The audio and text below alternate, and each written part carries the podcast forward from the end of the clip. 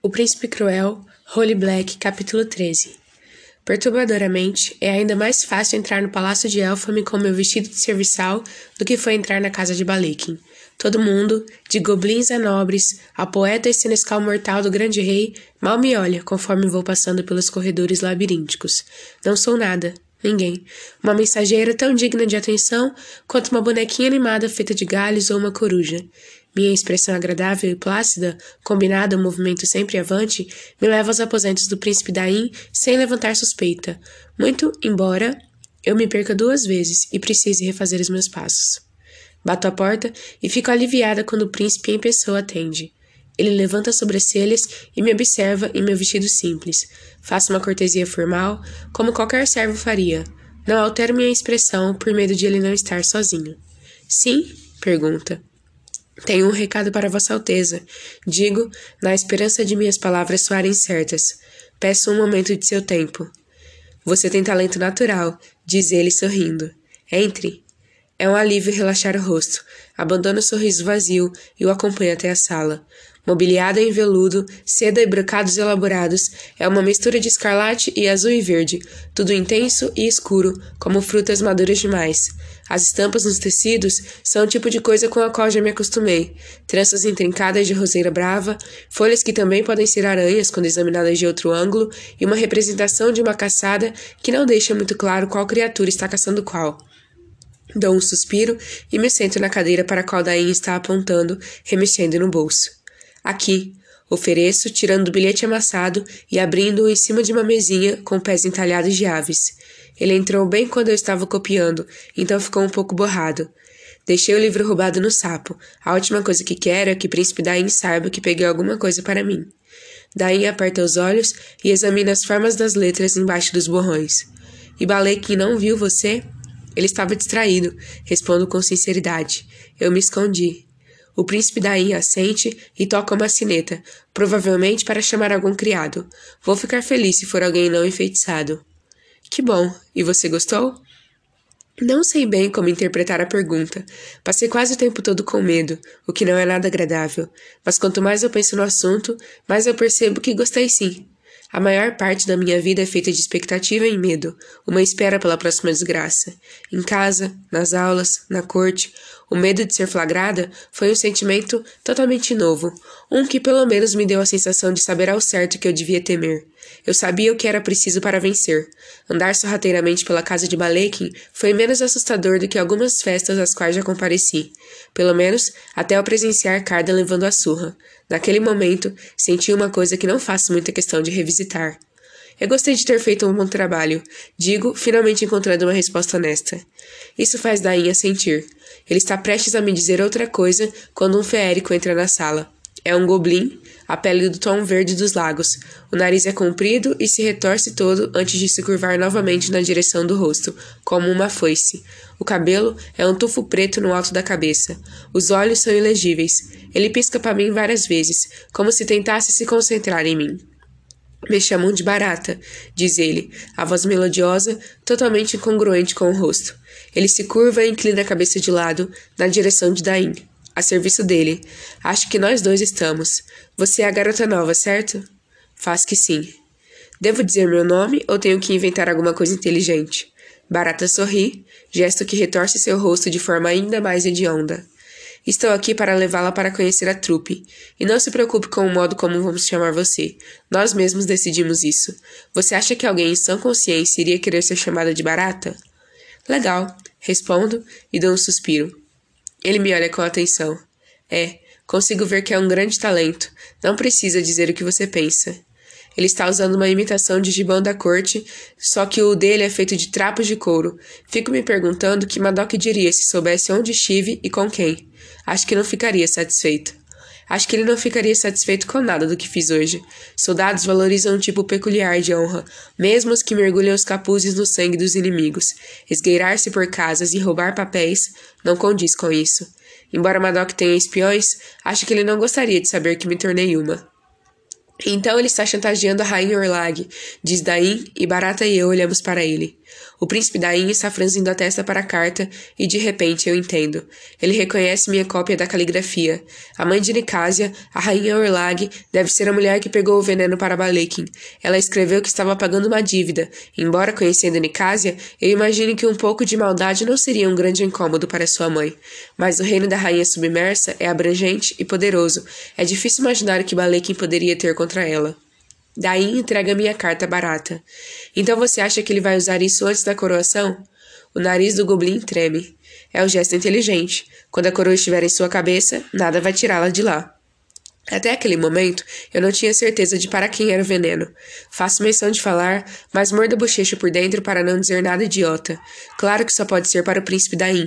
Quem mais necessitaria de veneno especial? Se fosse matar alguém comum, Balekin provavelmente recorreria a algum veneno vagabundo para pessoas comuns. Daim parece reparar na minha surpresa. Nós nunca nos damos bem, meu irmão e eu. Ele sempre foi ambicioso demais para isso, mas eu tinha esperança. Ele balança a mão, ignorando o que ia dizer.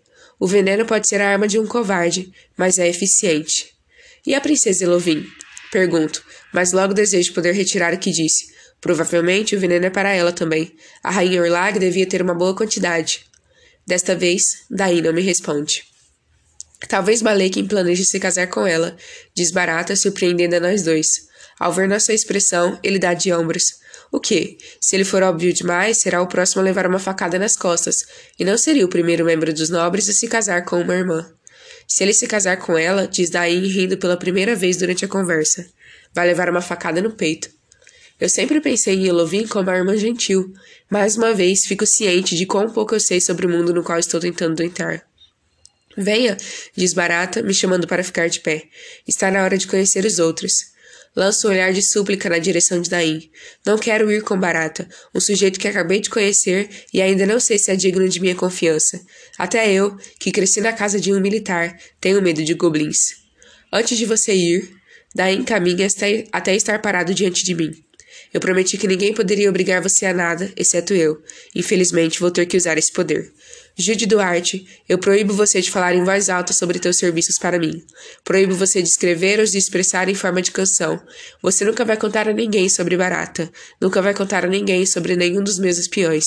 Nunca vai revelar os segredos deles, os locais de encontro, os esconderijos. Enquanto eu viver, você vai obedecer a isto. Estou usando meu colar de sorvas, mas ele não serve de proteção contra a magia dos dias. Esse não é um feitiço como os outros. Não é bruxaria simples. O peso dos dias desaba com tudo sobre mim, e sei que se eu tentasse falar, minha boca não conseguiria articular as palavras proibidas. Odeio isso. É uma sensação horrível de falta de controle. Faz com que minha mente vire uma confusão, tentando imaginar uma saída para a ordem, mas não consigo. Penso na minha primeira viagem ao reino das fadas e no som de Taring e Vivi chorando. Penso na expressão sombria de Madoc, o maxilar travado, sem dúvida desacostumado com crianças, ainda mais as humanas. Os ouvidos dele deviam estar doendo. Ele deveria estar louco para que calássemos a boca. É difícil pensar em alguma coisa boa a respeito de Madoc naquele momento, com o sangue dos nossos pais ainda em suas mãos. Mas uma coisa digo a seu favor. Ele nunca nos enfeitiçou para afastar nossa dor, nem tirou nossa voz. Madoc nunca fez nada para tornar sua viagem mais fácil. Tento me convencer de que ao me encantar o príncipe Daim só está fazendo a coisa inteligente, o necessário, mas ainda assim não consigo evitar os arrepios. Por um momento, fico em dúvida sobre a minha decisão de servi-lo. Ah, Daim diz quando estou prestes a sair. Mais uma coisa, você sabe que é mitridatismo? Faço que não com a cabeça, sem saber se estou interessado em qualquer coisa que ele tenha a dizer agora. Pesquise. Daí sorri. Não é uma ordem, só uma sugestão. Acompanho Barata pelo palácio, mantendo alguns passos de distância para não parecer que estamos juntos. Passamos por um general que Madoc conhece e tomo cuidado de ficar de cabeça baixa. Não acho que ele me olharia com atenção suficiente para me reconhecer, mas é melhor não arriscar. Aonde estamos indo? Sussurro depois de uns bons minutos andando pelos corredores. Só mais um pouco, diz ele com irritação, abrindo o armário e entrando. Seus olhos emitem um reflexo alaranjado, como os de um urso. Bem, vamos, entre e feche a porta. Eu não enxergo no escuro.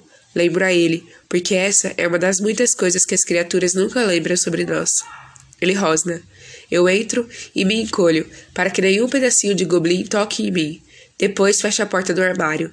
Ouço deles Ouço deslizar na madeira e sinto o ar frio e úmido. O cheiro de pedra molhada tomou o ambiente. Ele pousa a mão no meu braço com cuidado, mas ainda assim consigo sentir suas garras. Deixo que me guie, permito que empurre minha cabeça para saber quando abaixá-la. Quando me impertigo, estou em uma plataforma estreita acima do que parece ser a adega do palácio. Meus olhos ainda estão se ajustando, mas pelo que consigo ver, há uma rede de passagens no subterrâneo do palácio. Eu me pergunto quantas pessoas sabem sobre este lugar. Dou um sorriso por perceber que sou uma das poucas dignas de tal segredo.